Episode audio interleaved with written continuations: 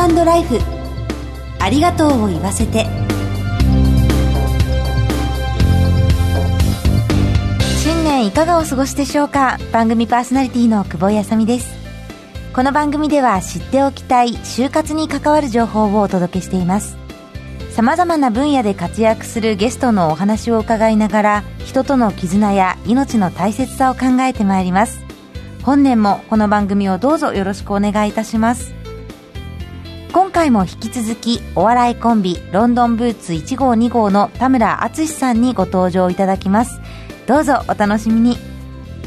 ハートライフありがとうを言わせて。この番組は安心と信頼のお葬式全総連全日本総裁業協同組合連合会の提供でお送りします。番組パーソナリティの久保井あさみです。それではゲストをご紹介いたします。お笑いコンビロンドンブーツ1号2号の田村淳さんですよろしくお願いいたしますよろしくお願いします今回も年末年始スペシャル編と題してお二人の専門家を交えながらお話を伺ってまいりますお話に加わっていただきますのは、東京都葛飾区にあります浄土真宗の真宗大谷派、本庄寺の副住職、中村勝さんです。よろしくお願いいたします。お願いします。そしてもう一方、全日本総裁業協同組合連合会専務理事の松本祐樹さんです。今回もお願いいたします。お願いいたします。年末年始スペシャル編、今回は死ぬ前に残したいものをテーマに伺っていきたいと思います。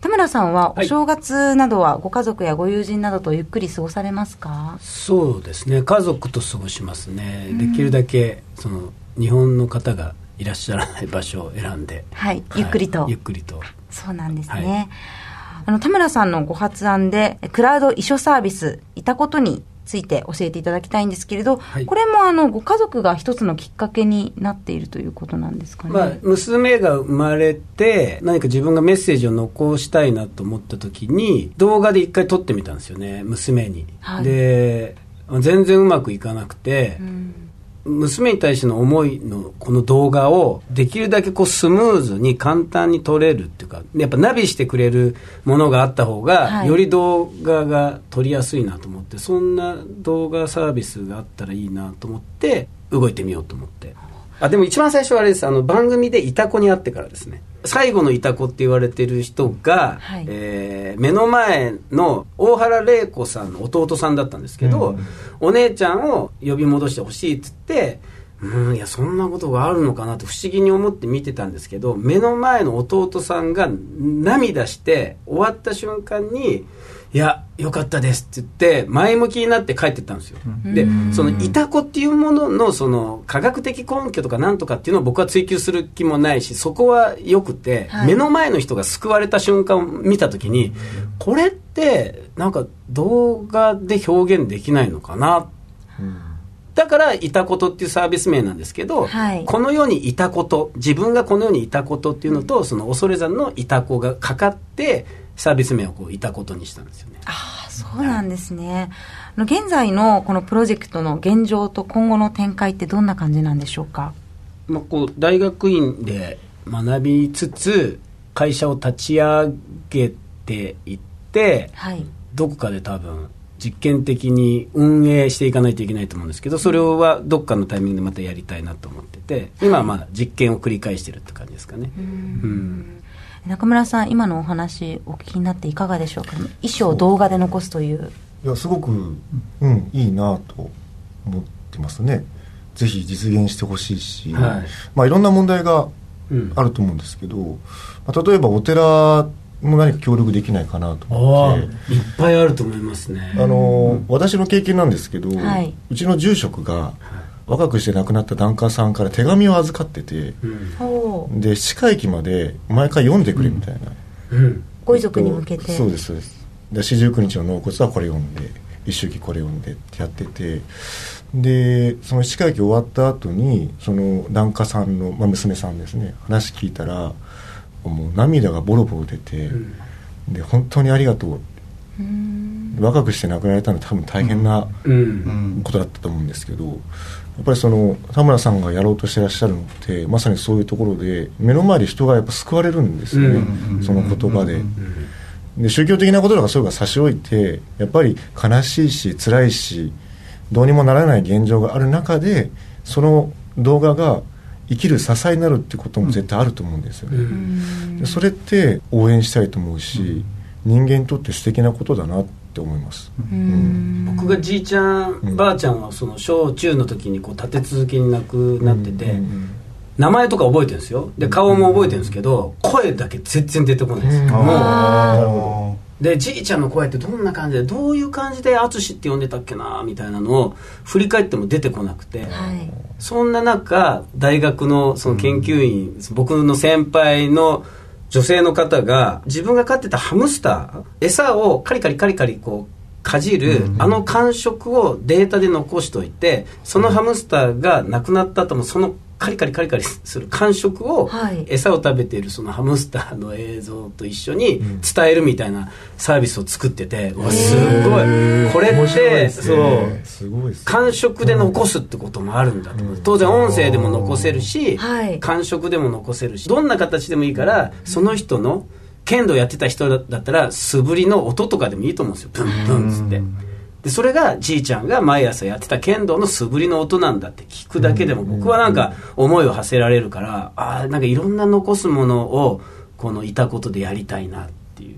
今まさに大学でいろいろと試してるところですね。動画という形で残っていれば松本さんいかがでしょう、うん、例えばお葬式などでも生かすことができるんでしょうか、うん、そうですね。まあそれ生前に取っておければ、まあ、その葬儀の中で当然流すこともできますし、はい、何よりも一番大事なのは多分残された方がその後生活をしていくときに先ほどおっしゃった支えになるんですよね、うん、でその支えになるっていうことはその後の大切な方を亡くされてる状態なわけですから、はい、そうするとまあ体調を壊されたりする方もいますし、うん、まあ、精神的なすごく疲労を影響することも現実的にあるわけですよね。だそうすると、それが先ほどおっしゃったような一言が残っていることによって支えとなって、まあ普段の生活に戻りやすい環境になってくる。だからすごく素晴らしい取り組みで、ぜひ、うん、業界でもしっかりと考えていけたらいいなと思います。はい。ただでも見たくないっていう人もいるじゃないですか。メッセージを当然、うん。その聞きたくない、はい、だから保管しておいてくださいっつって、うん、いたことってそのサービスで、うん、まあ、じゃあ預かっときます。で、うん、聞きたくなったら聞きに来てくださいっていうのはやりたいですね、まあ、あの死の話をタブー視しないためにどう変わっていけばいいんですかね？どうすればいいんでしょうかね？だから死って何ですかねみたいなことからやっぱ考えないといけないと思うんですよね。イェール大学の教授が、あの分厚いその死と向き合うみたいな本があってそれ読んだ時に僕は死が怖くなくなったんですよね。だから怖いと思ってるのは生きてるから怖いと思ってて死んだ時に怖いも何もないっていうそのイェール大学の教授はそう言ってて確かにな怖いのは残された側の人の方が恐怖なんだってだからうちで言うと娘とか嫁とかが俺が死んだ時に怖いだろうな。じゃあその怖さをちょっとでも取り除いてあげるためにはメッセージが必要だしお別れ会っていうのも必要だし自分の中ではこれが遺族のためにって考えたことが実は違うかもしれないからやっぱ話し合っとくしかないと思うんですよ、死について。ね何から変えれば社会が変わるか分かんないですけど、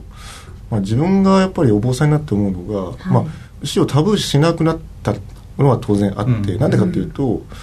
漢字がうまく言えないんですけど生きると死ぬって書きますよね、うん、これをつなげて作る章、うん、これで命って読むんだっていう、生死という漢字を縦につなげて書いて、一文字で命と読ませるんですね。生きると死ぬじゃないですか。くっつけるんですね、縦に。で、これで、生死で。これ命って読むんだよっていうことがあったんですよ。うん、へだからなんかこう死が特別なことなんじゃなくて、うん、生まれたから、その結果死ぬっていう、うん、だから自然なことなんだっていう、そうするとこの今まであと5年後にこんなことしたいとか、うん、今こういうことをやったら気持ちいいなとかっていうことと一緒で、うん、その死を考えることも普通に話していいんだっていう、うん、普通なんだっていう何も特別じゃないってことですよね。誰にでも起こりうることだ起こりうること。だけどもやっぱり昔からの関連もあるので、特別視する面もあってそれは私いいと思うんですよね。それはそれで、ただこの命っていう漢字をこう見てみるときにこれをもし若い人が見たら、うん、あそうだよねってみんな共感してくれるんじゃないかなと思うんですよね、うんうん、いや当たり前でしょこれっていう、生きて死ぬから命の概念ですよね。そっから始まっていくのがなんか普通かなと思って。うん。そうそんな話もなんか普通に街のね喫茶店とかで、その死について話す人が増えると俺は死についてとかその死んだ後どうしたいとかっていう話がこうちらほら聞こえてくるようになるとだいぶ日本もその死生観みたいなのが変わってきたのかなって思いますけどまだ今そそんなふうになってないですよね。なってないですね。あそんななんかコーヒー飲みながらそのお葬式の話するなんて っていう空気感じゃないですか。はい。それなんとか変えたいんですよね。なるほどぜひまた次回もいろいろなお話を伺わせてください。はい、ゲストはロンドンブーツ1号2号の田村敦さんでした。ありがとうございました。ありがとうございました。そして中村さん、松本さん、ありがとうございました。ありがとうございました。ありがとうございました。全日本総裁業協同組合連合会全総連は命の尊厳ご遺族の悲しみ一人一人に寄り添ったサービスを何よりも大切に考え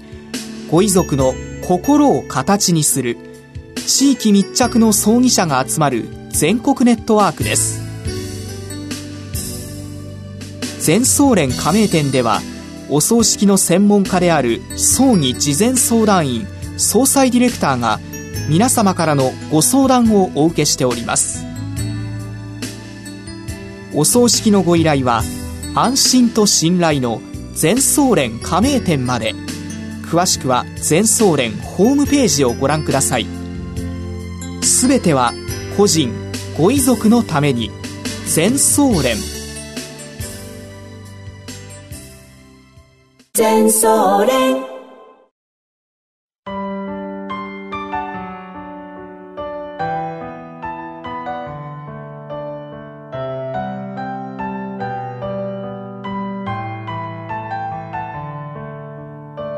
年末年始スペシャル編と題して論文田村敦さんのお話を伺いました。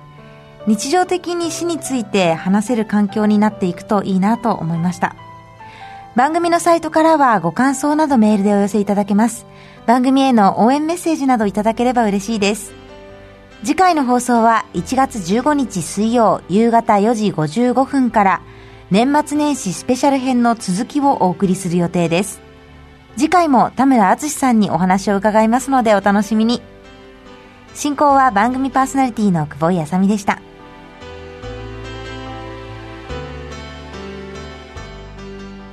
ハートライフありがとうを言わせて。この番組は安心と信頼のお葬式、全総連、全日本総裁業協同組合連合会の提供でお送りしました。